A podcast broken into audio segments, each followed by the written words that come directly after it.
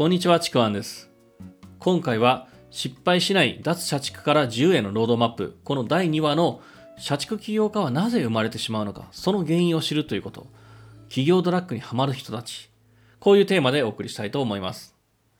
で、まずですね、前回のレクチャーでは、起業をすれば自由が手に入るとか、お金を稼げれば自由になるとか、まあ、そういうですね、安易な言葉を信じて、脱社畜をしないままに起業したりとか、副業を始めてしまって、なんだかこう自由になれない不幸せな社畜起業家がなんかどんどんどんどん増えていってるっていう話をしました。で、今回はですね、なぜそんな社畜起業家が増えているのか、多くの情報発信の講師が伝えていないっていうですね、真実を伝えていこうかなというふうに思います。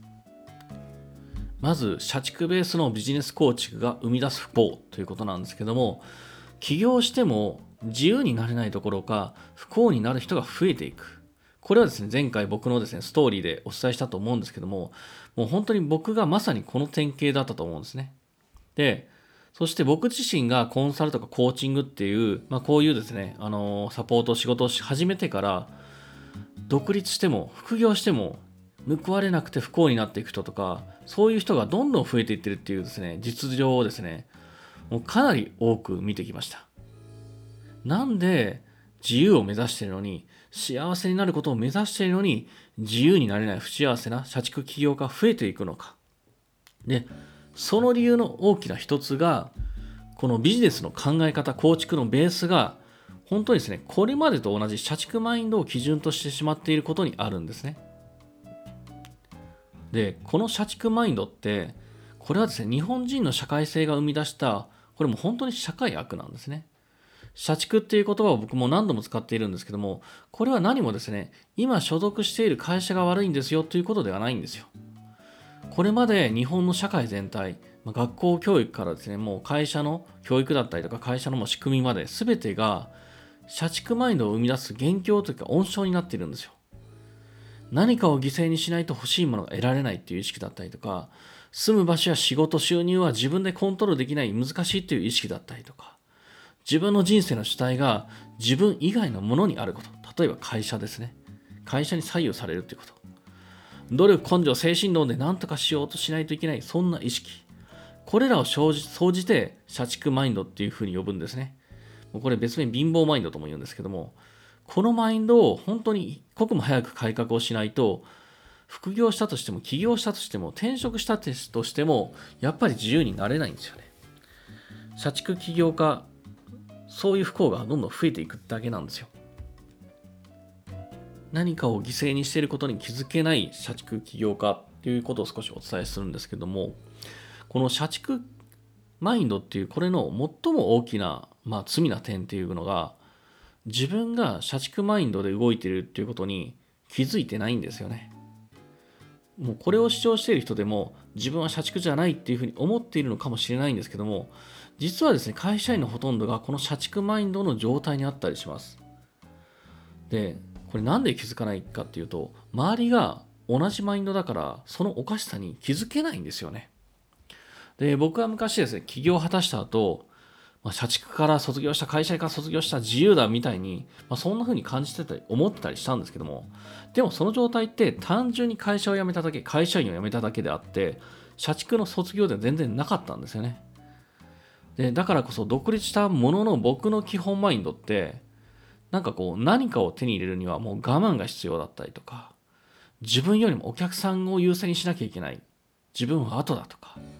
自分の時間を犠牲にしてでも責任感を持ってやる。とにかく自分は二の次だっていうこと。もうきついとか辛いとか、そんなのただの言い訳だろ。そんな甘いこと言ってんじゃないとかね。あとこれがきついのは、メッシ暴行っていう精神。これも他にもたくさんあるんですけども、もう例を挙げるだけでも本当に嫌な気分になるんですね。けどこれらの社畜マインドって、実は経営者側から見たら、もうね、なんとも都合のいい社員なんですね。もう優秀な社員。まさに理想の社員像なんですよ。で、だからこそこういう社畜マインドって育て上げられるんですけども、まあ、会社員としてはですね、当然当たり前のマインドなんですね。でもこれって今までの社会とか会社が自分たちの都合のいい人間を作るために定着させた本当に都合のいい、片方に都合の良いマインドなんですね。で、それをさも美しいこう精神に仕立て上げて、愛車精神とかね、なんか日本人の精神とかね、そういう、なんかそういう美しいものを仕立て上げて、まあ、洗脳してってるんですけども、その洗脳が最も激しいのが、特にですね、30代、まあ30代後半ぐらいからからですかね。それ以降の会社員ですね。で、僕、あの、たまにですね、テレビ見たときに、例えばニュースでも何でもいいんですけども、企業紹介で、ふとですね、会社の、例えば社長室とかの壁に、こう、メッシュ暴行って書かれた、なんだろう、こう額縁が掲げられてるのを見たことが何度かあるんですけども、もうこれ見るとね、ほんとゾッとします。自分を殺して自分を召してまで、もう会社に捧げなきゃいけないのかっていう。もうトップからしてこういう考えって本当怖いんですよね。でもそれに気づかない。で、それに気づかない僕はそんな社畜マインのまま独立したその結果が、まあ前のですね、コンテンツでも伝えたように、家族とか人間関係の崩壊、経済状況の悪化、身体の不調、精神の不調、そういうですね、もう暗黒時代を生み出したんですね。で僕みたいにこの社畜ベースでビジネスを始めるとどうなるかっていうと社畜マインドって時間の消費に対する認識が特に甘いんですねすごく甘いんですよねだから何かを我慢したりとか時間を犠牲にするっていうことが当たり前の世界なんですよ。でそのベースのままにビジネスを構築しようとするとどこかしらですねもう社畜臭がどんどんどんどん漂ってくるんですね。もう臭いです本当に。でこれも独立でも副業でも同じなんですけども、なんだかこう時間労働に追われて、自ら作ったその社畜道へもうまっしぐらにもう落ちていく感じですね。で、こういう社畜ビジネスになんかこう目線というか方向が向いている人は、なんかね、だんだんとビジネスを進めるのが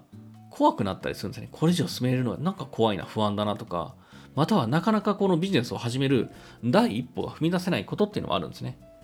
まあ、それでもね無理してね何度か進むことはできるんですけどもやればやるほど幸福度って下がっていきます。下がっていって時間に追われて責任潰されていくっていう状況にどんどんなっていきます。でちょっとですねビジネスの抽象度という話をしようかなと思います。でビジネスっていうのはお金を稼ぐことだけはないだけではないということ。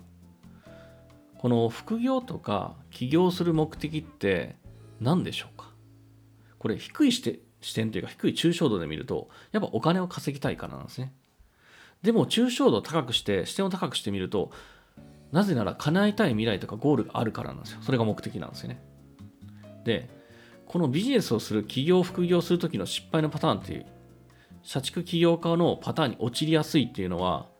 ビジネスの抽象度が低くて、お金を稼ぐっていう目的しか捉えられない時が、このパターンにはまりやすいです。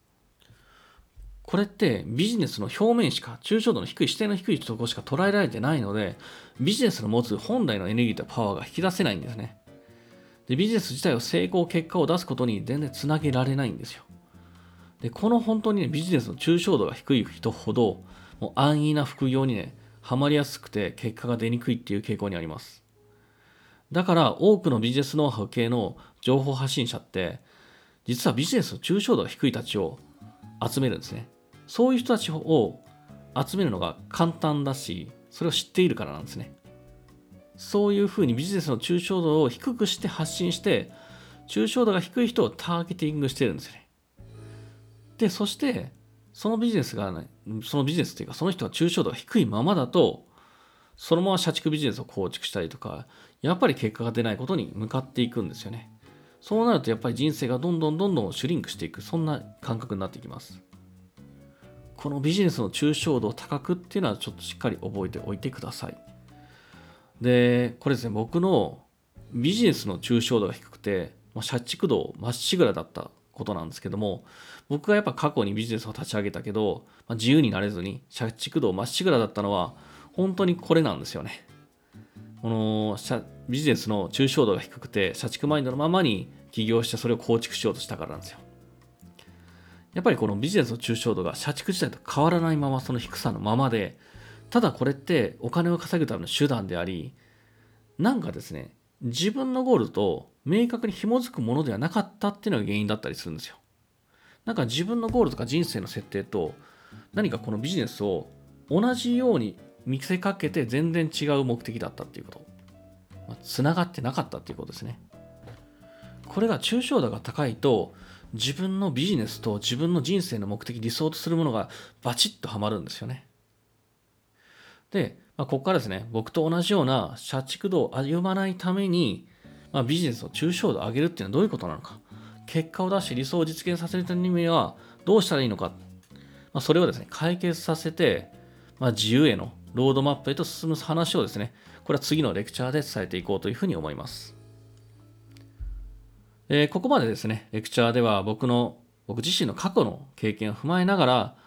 僕は失敗を犯した原因、まあ、社畜マインドってどういうものなのか、まあ、それをお伝えしてきたんですけども、次回のレクチャーではですね、僕がなぜ社畜マインドから抜け出したのか、どうやってビジネスの抽象度を高めて自由へのロードマップを手に入れたのか、それをお伝えしようと思います。で、次のレクチャーでですね、本当に大事な話をします。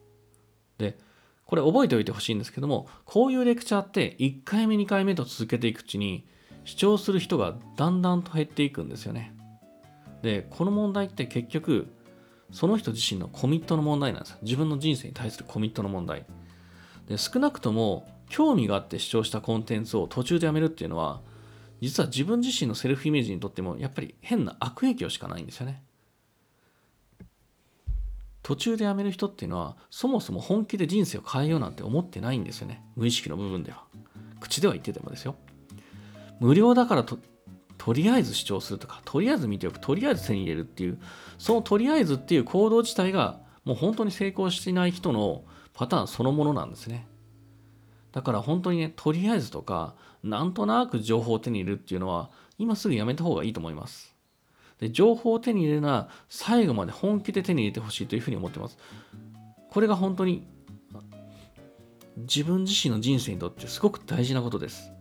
もうですね、いつまでもその辺の社畜としてね、生きるのはもうやめてほしいなというふうに思います。で、今回を機にですね、もう本当に社畜マインドのパターンをですね、一緒にぶっ壊していきたいなというふうに思ってます。